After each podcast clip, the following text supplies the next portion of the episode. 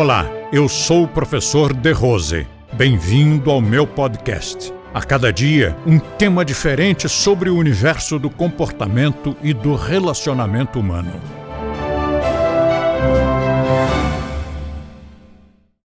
Uma energia inocente, uma energia pequena, faz um estrago enorme quando você reprime essa energia. Lembra-se de um exemplo, e que eu já dei algumas vezes, mas eu gosto dele.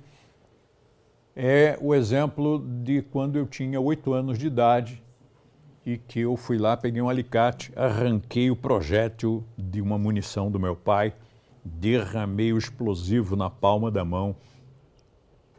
Quem tem filho, presta atenção que seu filho vai fazer isso. Hein? Ou algo parecido. A minha mãe estava cozinhando, naquela época mãe cozinhava, né? A minha mãe estava lá cozinhando e eu queria atenção. Cheguei para ela e disse: Mãe, isso aqui é a pólvora da bala do revólver do papai e um fósforo aceso na outra mão. Eu vou botar fogo. Se o seu filho fizesse isso, Cris, o que, que você fazia? Eu já conheço a história, não faria muita coisa. Dá medo. Pois é. Se ela não fosse mãe, se ela fosse pai, o que, que ele faria? Pronto, apagou o fósforo. Mas ela era mãe, mãe entra em pânico. E aí ela começou, ela, eu, ganhei o que eu queria, eu queria atenção, né? E ela me deu essa atenção. Ela disse, não faça isso, menino! Ah, obrigado, mamãe. E pus fogo. O que, que você acha que aconteceu com a mão da criança de oito anos de idade? Bom, minha mão está aqui inteira. Portanto, eu não fiquei aleijado. Quando o fogo encontrou o explosivo, fez. Puf! E subiu um cogumelo de fumaça branca. Nada aconteceu. Mal chamuscou a pele delicada de uma criança de oito anos de idade. Bom, depois eu apanhei, né? Foi muito pior a surra do que a explosão. Explosão não, o puff.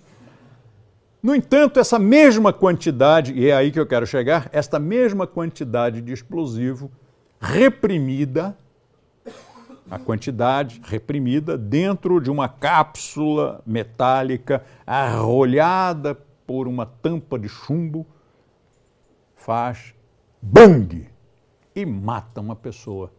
Mas é a mesma quantidade de energia então, onde é que está o perigo?